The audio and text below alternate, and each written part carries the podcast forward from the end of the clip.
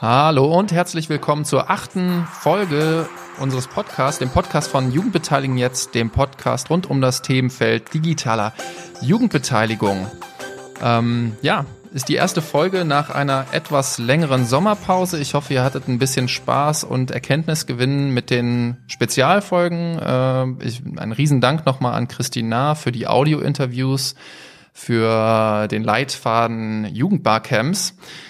Genau, und ähm, wir docken jetzt hier einfach im August äh, an, sitzen im Büro, es ist sehr heiß draußen, wenn ich rausschaue und ähm, ja, zerfließe fast, weil ich den Ventilator jetzt aufgrund der Aufnahme auch einfach mal ausstellen musste. Genau, und ähm, wir haben heute wieder eine äh, Gesprächspartnerin dabei, eine Expertin aus der Landeszentrale für politische Bildung in Niedersachsen, Daniela Kalinich. Hallo Daniela. Hallo. Hallo. Danke, dass ich dabei sein darf. Ja, danke, dass du dir die Zeit nimmst, mit uns zu sprechen. Liebe Daniela, wie geht es dir gerade? Wie ist es in Hannover? Ach, mir geht's eigentlich sehr gut. Ich warte allerdings noch auf meinen Sommerurlaub. In zwei Wochen geht's dann bei mir auch los. Ja, wunder, wunderbar. Also ich finde, äh, die, dieses Sommerlach gerade ist immer sehr erstaunlich, weil die äh, Sommerferien ja so total aus, weit auseinander liegen. Und wenn man so ein Bundesprojekt hat wie Jugendbeteiligung jetzt, merkt man das äh, ja doch sehr, dass man die Leute über zwei Monate quasi schlecht erreicht. Ähm, ja, aber äh, genau, viel, viel Spaß und Erholung in deinem Sommerurlaub auf jeden Fall. Jetzt schon mal. Ja, und den habe ich drauf. ja schon hinter mir.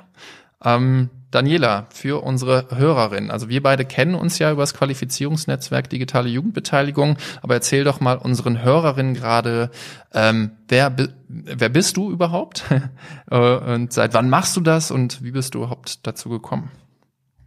Ja, ich bin äh, Referentin in der Niedersächsischen Landeszentrale für politische Bildung und bin da eigentlich so lange, wie es die Landeszentrale in Niedersachsen schon gibt, nämlich seit etwas mehr als drei Jahren. Ähm, und seit ich dort angefangen habe, haben wir jede Menge unterschiedliche Projekte gemacht, natürlich im Bereich politische Bildung, aber wir haben die meiste Zeit eben auch einen Schwerpunkt auf Digitales, ähm, sowohl inhaltlich als auch methodisch. Ähm, und so sind wir natürlich dann auch sehr schnell zum Thema digitale Jugendbeteiligung gekommen und ich äh, Mitglied im Qualifizierungsnetzwerk geworden. Und jetzt seit drei Jahren überlegen wir quasi, wie wir in Niedersachsen auch das Thema digitale Jugendbeteiligung voranbringen voranbringen können mit vielen Partnerinnen und Partnern. Ähm, und da profitiere ich natürlich dann auch ganz viel davon, äh, wie wir uns im Netzwerk austauschen. Ähm, und zur politischen Bildung bin ich gekommen. Ich habe vorher äh, lange Jahre an der Uni gearbeitet. Ich bin Politikwissenschaftlerin und ich habe sehr viel geforscht mit Menschen zusammen ähm, und habe immer wieder gemerkt, dass ganz viele gar nicht wissen, wie politische Prozesse eigentlich verlaufen, an wen sie sich wenden müssen, wenn sie was verändern wollen, wie sie ihre Ziele erreichen können. Und da können wir als politische Bildnerinnen und Bildner ganz viel ähm, informieren, aufklären, unterstützen und das das mache ich jetzt also seit einer ganzen Weile. Seit drei Jahren. Und äh, genau, wie, wie machst du das dann? Also was, wie sieht das dann konkret aus? Ähm, also als politische Bildnerinnen und Bildner machen wir vor allen Dingen Projekte, um andere zu qualifizieren und andere zu vernetzen, die dann ganz konkret mit Jugendlichen vor Ort arbeiten. Das heißt, wir veranstalten beispielsweise einmal im Jahr gemeinsam mit dem Niedersächsischen Landesjugendamt und der Akademie Locum eine große Tagung rund um das Thema Jugendbeteiligung. Als Landeszentrale etablieren wir da eben immer die digitale Perspektive, aber ähm, wir versuchen eben die Themen gestalten und mitbestimmen, insbesondere von Menschen, die bislang vielleicht weniger an Politik beteiligt werden, immer hochzuhalten, in verschiedenen Projekten mitzudenken ähm, und so verschiedenen Leuten eben auch Zugang zur Demokratie zu geben. Und ähm, welche Zielgruppe sprecht ihr denn da an bei der Veranstaltung zum Beispiel in Lockum? Wer kommt da vorbei oder darf da vorbeikommen? ähm, ja, grundsätzlich richten sich viele unserer Angebote erstmal an Fachkräfte der Jugendarbeit und politischen Bildung, an Menschen in Kommunen, in der Politik, ähm, die eben Beteiligung vor Ort umsetzen und ermöglichen wollen. In Locum beispielsweise machen wir es auch immer so, dass wir Jugendliche direkt auch einladen, dazuzukommen, mit den Expertinnen und Experten ähm, zu diskutieren, denn es bringt ja auch nichts, Angebote zu entwickeln, ähm, ich sage jetzt mal aus erwachsener Perspektive, die dann von Jugendlichen nicht angenommen werden, weil wir sie nicht rechtzeitig in die Prozesse einbezogen haben. Aber grundsätzlich haben wir in der Landeszentrale erstmal einen Blick darauf, wie können wir äh, Fachkräfte weiterbilden und sensibilisieren für das Thema. Das sind dann Fachkräfte aus Niedersachsen oder hm, kann man sich deutschlandweit ähm, unsere Angebote sind als niedersächsische Landeszentrale hauptsächlich auf Niedersachsen beschränkt, das muss man wirklich so sagen, wobei natürlich unsere Fachveranstaltungen in der Regel auch offen sind für Gäste, die nicht aus Niedersachsen kommen, aber erstmal ist tatsächlich der Fokus auf unser Bundesland gerichtet. Ah, und die Fachveranstaltung findet äh, dieses Jahr äh, wahrscheinlich unter anderen Vorzeichen statt, nehme ich genau. an. Ja, wir versuchen eine hybride Tagung umzusetzen, wenn Corona es uns erlaubt, dass also einige Leute tatsächlich auch nach Locum kommen können ähm, und sich aber viele eben auch dann gerne auch bundesweit eben über digitale Tools zuschalten können. Ähm, und wir sind schon ganz gespannt, wie wir das hinbekommen, das Digi Thema digitale Beteiligung quasi in eine hybride Konferenz zu bringen. Ähm, denn wir wissen ja auch, viele Menschen, die, die mit Jugendlichen oder in der politischen Bildung arbeiten, haben auch ihre Berührungsängste zum Digitalen. Ähm, und da sind wir sehr neugierig, wie das dann angenommen wird. Ja, interessant, äh, sowieso gerade spannend, wie Veranstaltungen derzeit so ablaufen. Wir können ja, wenn ihr die Veranstaltung durchgeführt habt, könnten wir ja nochmal miteinander sprechen und so ein bisschen Erfahrungsaustausch äh, machen an der Stelle. Das fände ich, glaube ich, ganz interessant. Mm, nochmal, genau, also Landeszentrale für politische Bildung, äh, kommst aus dem politischen Bildnerbereich und ihr beschäftigt euch auch äh, in der Landeszentrale dementsprechend mit dem Thema Jugendbeteiligung und äh, digitaler Jugendbeteiligung. Ähm, vielleicht noch mal noch stärker auf die Meta-Ebene gesprochen. Ich hatte mit unterschiedlichen Expertinnen aus den Bundesländern gesprochen und hatte auch in der Vergangenheit mal recherchiert, wie sieht das denn mit der Jugendbeteiligung in den einzelnen Ländern aus? Und da gibt es ja von Land zu Land ganz unterschiedliche Gesetzgebung. Diese kann, muss und Sollbestimmungen mhm. beispielsweise. Welche Rolle spielt denn Jugendbeteiligung in Niedersachsen derzeit? Also Jugendbeteiligung ist im Kommunalverfassungsgesetz verankert. Allerdings handelt es sich hier auch um eine Sollbestimmung und dementsprechend ist es auch bei weitem nicht so gut verankert wie in anderen Bundesländern wie Baden-Württemberg, wo es ja wirklich ähm, eine Mussverpflichtung da ist und entsprechend ist da noch viel Arbeit zu tun. Okay, und äh, was heißt das konkret? Also zum Beispiel auf der auf der praktischen Ebene?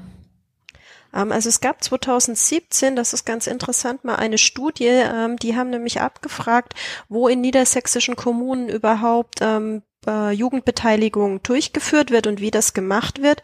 Wir haben nämlich das Glück, dass wir in Niedersachsen ähm, seit einigen Jahren eine Kinder- und Jugendkommission haben, die sich das Thema mehr Beteiligung für Kinder und Jugendliche auf die Fahnen geschrieben haben. Und die haben jetzt sowohl 2017 als auch dieses Jahr eine Studie in Auftrag gegeben, um überhaupt mal die Lage ähm, abzuchecken, zu schauen, was ist eigentlich los. Und ähm, aus den Ergebnissen von 2017 geht eben hervor, dass zum Beispiel Kinder- und Jugendgremien circa 40 Stück in Niedersachsen bestanden haben zu der Zeit.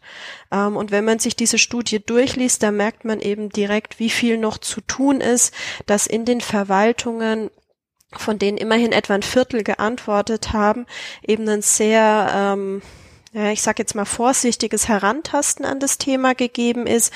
Jugendliche werden vielleicht mal bei der Ideenfindung einbezogen, aber ganz selten beim Entscheiden.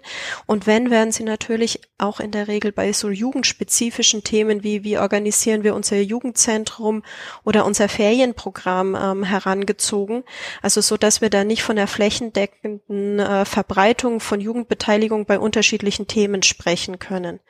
Das heißt natürlich nicht, dass es nicht super coole und erfolgreiche erfolgreiche Projekte mit und ohne digitale Aspekte in Niedersachsen gibt, aber ich glaube, da ist noch ganz viel Luft nach oben. ganz viel Luft nach oben. Du hast was, also du hattest gerade, ich muss noch mal die Zahlen wählen. Und das heißt, es haben ähm, ein Viertel der angefragten Kommunen überhaupt eine äh, Antwort gegeben damals 2017. Genau. Ist das richtig mitgeschnitten? Wie viele Kommunen hat denn Niedersachsen? Also ich ähm, in, in dieser Studie wurde gesagt, dass ich glaube von 450 oder 500 angefragten ähm, Kommunen etwas über 100 quasi geantwortet haben. Mhm. Ich weiß jetzt leider nicht auswendig, wie nach welchen Kriterien da ausgewählt wurde. Okay, und dieses Jahr gibt es dann nochmal eine Studie, die ist, weißt du schon, wann die, ähm, hast du da Infos, wann die veröffentlicht wird? Soweit ich weiß, soll die zum Anfang des nächsten Jahres kommen, aber ich weiß auch nicht, inwieweit Corona da jetzt möglicherweise dann auch die, die Erhebung verkompliziert hat. Mhm. Ähm, denn ich habe gehört, dass Menschen in Verwaltungen gerade nicht so gut erreichbar sind. ähm, ja, okay, ich meine, äh, wer weiß, warum nicht geantwortet wurde und ob es dieses Mal etwas besser läuft, da ist ja auch einfach schon bei der Befragung noch Luft irgendwie nach oben. Äh, ich glaube, die Studie, die in Baden-Württemberg ja gemacht wurde, da gab es ja schon sehr hohes Feedback. Ähm, weißt du, ob auch die Digitaljugendbeteiligung explizit mit abgefragt wurde? Weil das wurde ja gemacht, das war ja so spannend. Ähm, in also in der Studie wurden unterschiedliche Formate abgefragt, aber digitale Formate waren da meiner Erinnerung nach, muss ich jetzt allerdings sagen, ähm, nicht explizit genannt. Da wurde dann eher gefragt, wie beteiligt ihr beispielsweise über ein Jugendparlament oder über ähm, einen Jugendbeauftragten oder andere Formate. Also es wurde nicht die Unterscheidung zwischen analog und digital gemacht. Okay. Gibt's die Studie noch irgendwo zum Download? Vielleicht können wir mhm. die in die Show Notes packen. Ähm, welchen Namen trägt die denn? Ich schick dir den Link dann. Okay, Daniela schickt mir den Link. Ihr findet den Link dann äh, in den in den Show Notes. Ähm, was mich interessiert, ist jetzt noch dieser du hast von Jugendgremien, Jugendparlamenten gesprochen. Was uns ja auch immer interessiert, ist so die, die Diskrepanz beziehungsweise das, äh, die Beteiligung von Jugendlichen durch nicht klassische Beteiligungsformate. Hast du da einen Überblick, was so in Niedersachsen läuft? Leider überhaupt nicht. Es ist, glaube ich, wirklich gut, dass gerade diese Studien ähm, laufen. Ich habe auch davon gehört, dass an der Uni Hildesheim gerade tatsächlich eine Studie rund um digitale Beteiligung ähm, gestartet wurde und bin da schon ganz furchtbar neugierig auf die Ergebnisse. Und vielleicht können wir ja dann nochmal ins Gespräch gehen, wenn wir die Ergebnisse auch haben. Ah, okay. Auch hier nochmal eine Studie. Ich werde hier auch nochmal äh, recherchieren und das in die Show Notes ähm, packen. Ja, das ist ja äh, generell, glaube ich, eine Herausforderung. Also äh, nicht, also man weiß es halt nicht, was genau pas passiert in den Kommunen, was ja relativ interessant ist. Und es bleibt halt oft auch ähm, nicht sichtbar. Ne? So, genau. ich glaube, Sichtbarkeit ist vielleicht manchmal noch eher so so eine Herausforderung. Aber um interessanter, ähm, weißt du denn, welche Rolle digitale Jugendbeteiligung spielt? Jetzt insgesamt in Ja, in, in, insgesamt so Dinge, äh, also wenn es dir aufgefallen ist, also äh, überwiegt halt noch der Teil, der eher so ganz klassisch äh, analog beteiligt, egal in welcher Form jetzt. Oder also aus den Gesprächen, die ich mit vielen engagierten Fachkräften äh, führen durfte, geht hervor, dass digitale Elemente eigentlich ganz oft eine Rolle spielen. Sei es die äh, mehr oder weniger verpönte WhatsApp-Gruppe mit den, mit den Jugendlichen im eigenen Jugendzentrum, wo dann nach Lösungen gesucht wird, wie man sowas datenschutzkonform regeln kann, über digitale Abstimmungen, über Ferienprogramme oder ähnliches.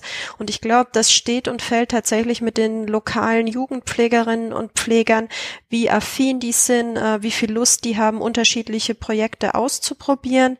Wir haben ja das Glück, dass wir hier in Niedersachsen einen tollen Landesjugendring haben, der jetzt das Projekt WeDecide auf den Weg gebracht hat. Das ist eine Online-Plattform, die sich niedersächsische Vereine, Initiativen, Jugendgruppen und so weiter zunutze machen können, um ihre eigene digitale ähm, Beteiligung zu organisieren. Ähm, also es ist ganz beeindruckend, dass wie das auf die Beine gestellt wurde, eben auch in einem, in einem Beteiligungsprozess, wo die einzelnen Jugendverbände einbezogen wurden. Ähm, und darüber hinaus gibt es eben noch beispielsweise den Verein Politik zum Anfassen, der hier eine App auf den Weg gebracht hat, wo Beteiligung in den Kommunen organisiert werden kann. Und ich glaube halt auch, dass vielleicht muss man da wirklich sagen, dank Corona jetzt wirklich nochmal neu na nachgedacht wird, wie sich insgesamt Jugendarbeit und damit die, die digitale Jugendbeteiligung ähm, konkreter digital umsetzen lässt. Ihr findet natürlich auch beide Projekte, We Decide und auch äh, Politik zum Anfassen e.V. Äh, ich glaube, die App heißt PlaceM. Findet genau. ihr auch hier an dieser Stelle in den Show Notes, beziehungsweise mein Jugendbeteiligung jetzt Kollege Jürgen Ertelt war auch bei Gregor Demel im Podcast zu Gast. Die machen nämlich auch einen Podcast, auf den verlinke ich an dieser Stelle auch einmal. Okay, ich meine, jetzt haben wir schon mal so einen grundsätzlichen Eindruck bekommen über ja, ju digitale Jugendbeteiligung, Jugendbeteiligung in Niedersachsen und du hattest vorhin schon mal so ein paar ähm, Dinge erwähnt, die ihr in der Landeszentrale macht zum Thema. Vielleicht können wir da noch mal so ein bisschen ins Detail gehen. Also genau, welchen Auftrag hat die LPB denn an dieser Stelle genau? Ja, wir haben eigentlich ein ganz tolles Motto in der LPB, das heißt Demokratie beginnt mit dir. Und ich glaube, da schließt unsere Grundvorstellung davon an, wie wir Politik und Demokratie in Niedersachsen oder insgesamt gestalten sollten, nämlich so, dass wir möglichst vielen Menschen ermöglichen, dabei zu sein, wenn sie das wollen. Ähm, natürlich ist die Mitgestaltung von Demokratie nicht voraussetzungsfrei. Da ist jede Menge, ähm, ja, man, man muss daran geführt werden. Es, es, gibt ja dieses Zitat, dass Demokratie ähm, die einzige Form ist, die immer wieder gelernt werden muss, die einzige Regierungsform. Und entsprechend ähm, sehen wir es eben unsere Aufgabe, Menschen ähm, zu begeistern, ähm, ihnen Handwerkszeug an, mitzugeben, um mitzugestalten, ähm, ihre eigenen Belange eben in die Öffentlichkeit zu bringen, durchzusetzen, dass das vorangeht. Und wir machen das halt auf ganz vielen verschiedenen Ebenen.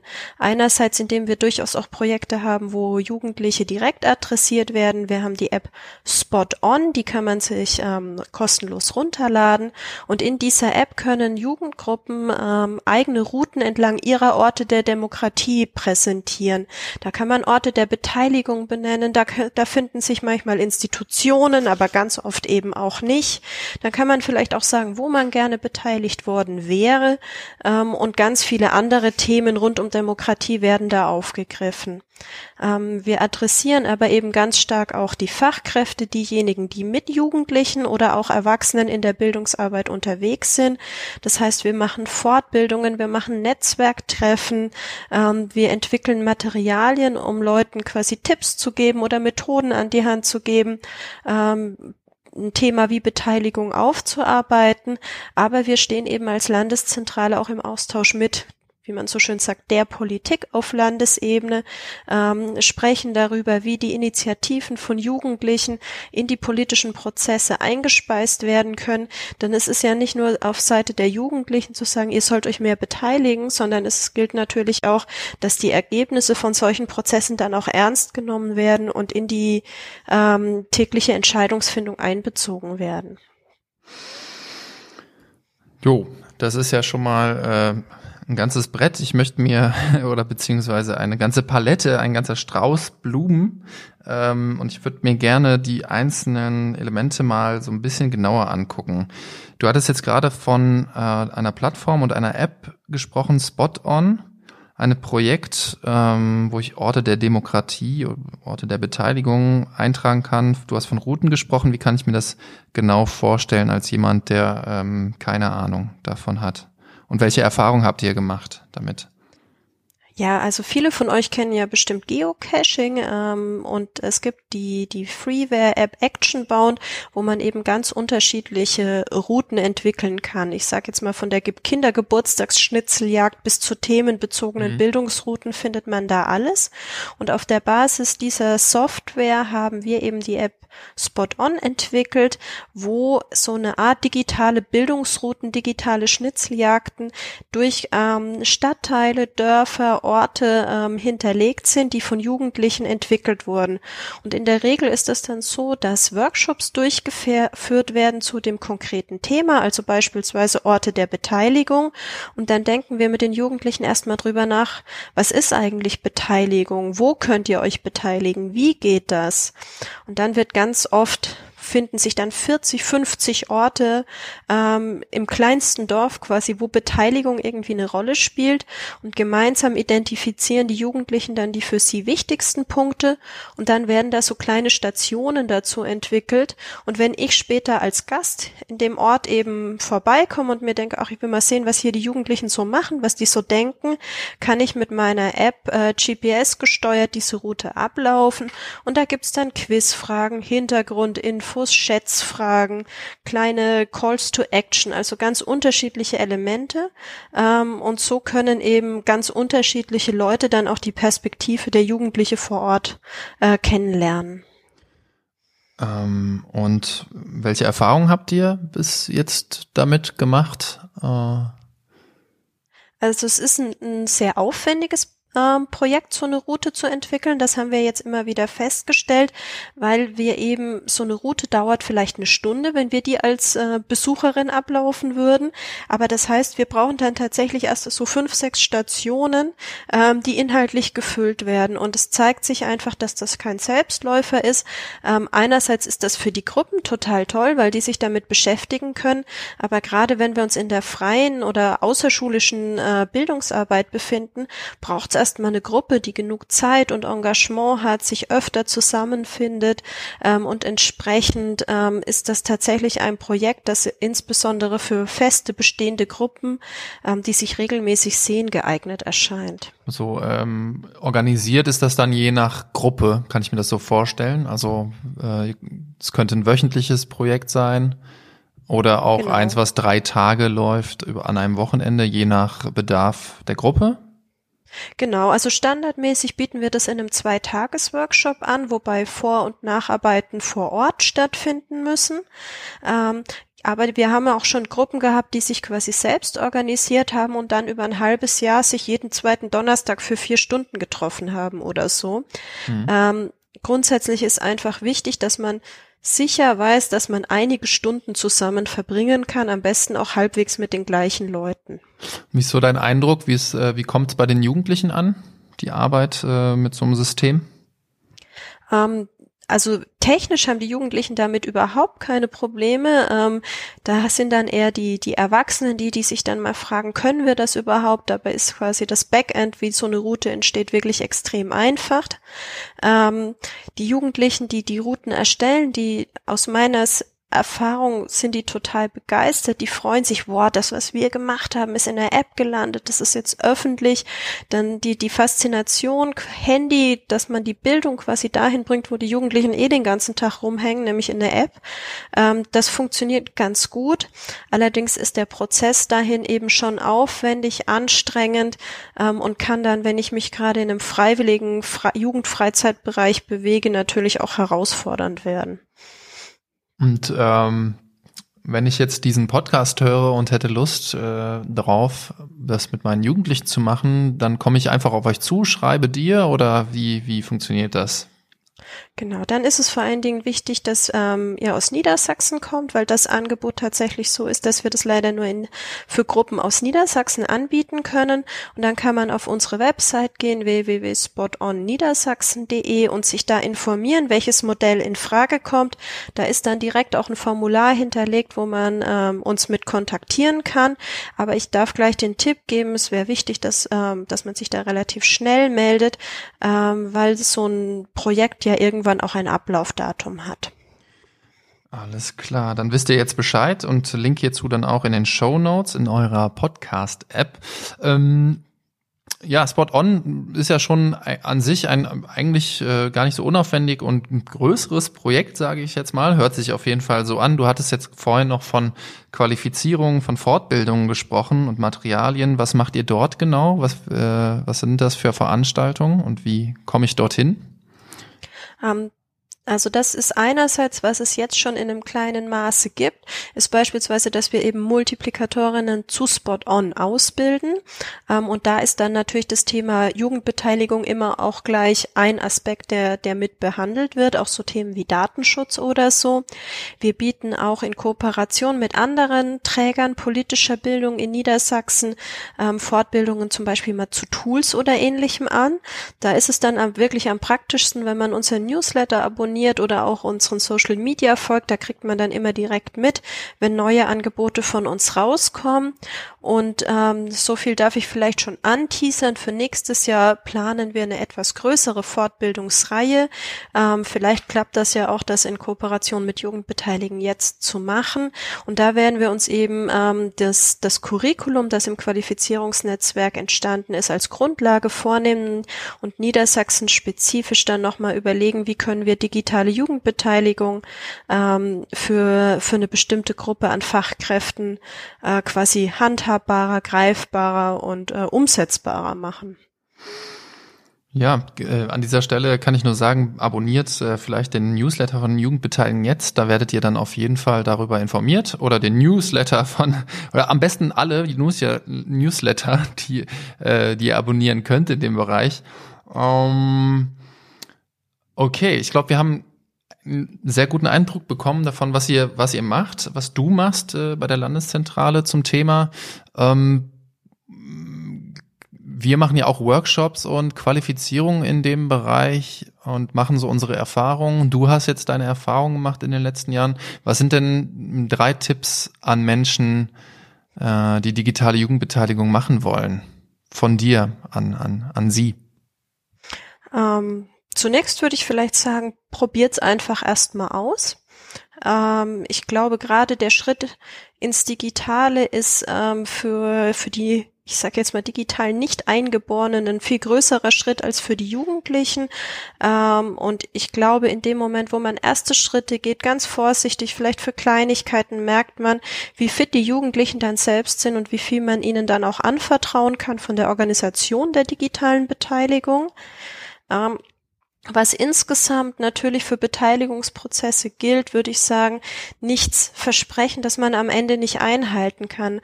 Ähm, wir wissen alle, dass in der Demokratie mit, mit Mehrheitsentscheidungen immer wieder Gruppen nicht das erreichen können, was sie sich wünschen, wofür sie auch hart gekämpft haben. Und ich glaube, da ist es gerade an uns, den Fachkräften, ähm, zu erklären, dass das Gute an Demokratie ist, dass es vielleicht beim nächsten Mal klappen kann, weil es wird ja wiedergewählt. Es gibt neue Entscheidungen. Aber man sollte, glaube ich, ähm, nicht in einen Beteiligungsprozess mit einem Erfolgsversprechen reingehen, ähm, sondern vielmehr mit einem Konzept, wie man auch mit Enttäuschungen umgehen kann. Und ich glaube, das Allerwichtigste beim Thema Jugendbeteiligung ist, wir sollten den Jugendlichen vertrauen, dass die das schon hinkriegen und dass die richtig gute Ideen haben und in den seltensten äh, Fällen äh, Quatschentscheidungen auf den Weg bringen wollen. Ja, sehr schön. Danke dir. Äh, genau, nimmt euch diese Tipps zu Herzen. Mm, ich habe jetzt noch zwei, zwei, äh, äh, wie soll ich sagen, Formate, die immer wiederkehren. Dieses folgende Format habe ich jetzt tatsächlich schon länger nicht gemacht. Es heißt Thesen ähm, und du nimmst dazu Stellung. Mm, und zwar, hier kommt die erste These. Jugendliche hängen ja sowieso schon genug an ihren Smartphones. Da brauchen wir Beteiligung nicht auch noch digital machen. Die sollen sich mal im realen Leben treffen, beispielsweise in unserem Jugendparlament. Ja, zu der These habe ich mich schon oft gestritten, muss ich sagen. Ähm, meistens mit der Position, boah, so ein Quatsch. Erstens machen Jugendliche das ja eh nicht viel anders als wir, die uns für erwachsen halten. Ähm, und zweitens ist für die Jugendlichen, glaube ich, das Smartphone das absolut reale Leben. Ähm, aber um es jetzt vielleicht noch mal ein bisschen ähm, ernster nochmal zu antworten, ähm, aus, aus Sicht der Landeszentrale. Ähm, wir unterscheiden nicht zwischen einer analogen und einer digitalen Welt. Man kann vielleicht sagen, wir leben in einer von Digitalität geprägten Zeit ähm, und je nachdem, welches Format gerade passt, welche Art sich zu treffen gerade geeignet ist, was gerade funktioniert, ähm, diese Version wird dann halt ähm, verwendet und, und passt dann vielleicht auch. Ähm, und gerade die Jugendlichen, die, ich glaube, ganz viele unterscheiden nicht und gleichzeitig ziehen die wenigsten, glaube ich, permanenten digitalen Kontakt dem echten analogen Kontakt vor. Und ich würde das wirklich auch auf Beteiligungsprozesse ähm, übertragen wollen, dass wir es lernen, hier auf, auf hybride Formate zu setzen, dass wir überlegen können, wie können wir eine, Form von, äh, wie wir es manchmal auch bei Weiterbildungen machen, eine Mischung, welche Elemente können wir digital organisieren, welche können wir oder sollten wir vielleicht auch für eine Gruppendynamik oder ähnliches ähnliches in, in Gruppenräume tatsächlich verlegen. Ähm, also ich glaube nicht, dass wir mit einem Bashing, dass Jugendliche doch zu viel ihr Handy nutzen würden, irgendwo hinkommen, sondern wir leben in einer digitalen Welt. Schauen, machen wir das Beste draus. Prima. Ähm, zweite These. Super. Wir machen das jetzt alles online, ist viel billiger. Die Jugendlichen haben ja eh alle Smartphones. Damit erreichen wir dann jetzt automatisch alle Jugendlichen in unseren Kommunen. Du merkst schon, in welche Richtung diese Thesen, Thesen formuliert sind. Ja, also du hast mir ja die Fragen oder Thesen schon zum, zur Vorbereitung einmal nein, geschickt nein, und, nein. und auf meinem Zettel steht hier ganz dick und in dicker Schriftgröße Quatsch. äh, und das möchte ich auch nochmal unterstreichen. Ähm, ja, wir hatten ja mal alle die Hoffnung, dass mit, mit diesem Internet, mit der Digitalisierung alles besser wird, dass Ungleichheiten reduziert werden, dass Zugänge zu Politik einfacher werden. Aber ich glaube, mit jedem Tag, der ins Land geht, lernen wir auch immer mehr darüber, ähm, was an Bildung passieren muss, damit Menschen eben Internet, digitale Tools auch nutzen können ähm, und wissen, wozu sie es tun. Und ähm, entsprechend werden wir durch die Verwendung digitaler Tools wenige neue Jugendliche adressieren, die wir nicht auf anderen Wegen auch erreicht hätten. Aber ich glaube tatsächlich, dass wenn wir die Jugendlichen mal haben, es vielleicht einfacher ist, an bestimmten Stellen Beteiligungsprozesse zu organisieren oder auch gerade in so Zeiten wie Corona oder über die Sommerferien oder so mal den Kontakt zu halten. Man kann Entscheidungen vielleicht auch beschleunigen, man kann sie zielgruppengerecht machen, aber ähm, diese Utopie Utopie, wonach äh, wir damit neue Zielgruppen erreichen, ähm, hat sich, glaube ich, längst widerlegt. Wunderbar. Und jetzt, wir haben die Halbstunden, äh, Halbstundenmarke äh, überschritten gerade, noch eine letzte, ein letztes Wunschkonzert. Und ähm, wenn es einen Digitalpakt, digitale Jugendbeteiligung gäbe, was wäre dein Wunsch, Daniela? Ja, da habe ich lange drüber nachgedacht. Ähm, Du darfst, glaube, du darfst, äh, du darfst, du darfst fantasieren. also ich glaube, dafür bin ich ja schon zu lange jetzt in der Verwaltung, um so richtig zu fantasieren. Aber ich glaube tatsächlich, dass es zwei Ebenen sind ähm, und die sich aber auch irgendwie immer gegenseitig bedingen. Natürlich brauchen wir Geld. Wir brauchen Geld für gute Tools, die datenschutzsicher sind, die trotzdem cool aussehen und die Erwachsene aber auch nicht abschrecken, die, die gut bedienbar sind und vor allen Dingen, dass die Nutzerinnen und Nutzer sich sicher dabei fühlen. Wir haben im Winter mit ähm, Jugendlichen und Abgeordneten aus Niedersachsen einen Workshop gemacht, wo wir gemeinsam überlegt haben, ähm, was braucht es eigentlich für gute digitale Beteiligung? Und da ist immer wieder die Forderung nach einem richtig guten, sicheren, barrierearmen Tool gekommen. Und das ist also, glaube ich, was, was wir im Hinterkopf behalten sollen. Ähm, was ich auch ganz, ganz wichtig finde, ist ähm, das Thema, was ich vorhin auch schon angesprochen habe, wie können wir die Ergebnisse von Jugendbeteiligungsprozessen in, in das Politikmachen implementieren? Wie kriegen wir die Abgeordneten beispielsweise im Landtag dazu, dass sie die Ergebnisse der Jugendlichen ernst nehmen? Wie kriegen wir sie dazu, dass digitale Unterschriften genauso viel wert sind wie der äh, Kofferraum voll unterschriebener äh, Unterschriftenlisten, der gerne symbolisch übergeben wird quasi? Ähm, und das ist eine Schnittstelle, die, die extrem wichtig ist, damit kein Frust aufkommt, damit sich die Jugendlichen auch nicht von Demokratie abwenden. Ähm, und da würde ich mir in einem Digitalpakt eben auch äh, wünschen, ähm, dass, dass da eine Sensibilisierungsarbeit ähm, stattfindet und vielleicht auch rechtliche Grundlagen dafür gelegt werden, dass die Ergebnisse ähm, ja aufgenommen und äh, bearbeitet werden. Denn ich glaube, dass tatsächlich der Umgang mit digitaler Beteiligung am allerwichtigsten ist eine Haltungsfrage und vielleicht brauchen wir auch einfach erstmal eine Kampagne, die sagt, digitale Jugendbeteiligung ist toll und wichtig. Daniela, das waren doch schl schöne Schlusssätze. Haltung. Ich bedanke mich sehr bei dir für das Gespräch heute und ich hoffe natürlich auch, dass es euch dort draußen an den Empfangsgeräten genauso äh, Spaß gemacht hat und ihr was mitnehmen konntet. Wie gesagt, ich versuche alle Links mh, mm, die heute genannt wurden, irgendwie in die Shownotes zu packen und bedanke mich äh, vor allen Dingen bei dir, Daniela. Danke sehr, dass du dabei warst. Gerne, hat Spaß gemacht. Und genau, bedanke mich bei euch fürs Zuhören und macht's gut. Bis zum nächsten Mal.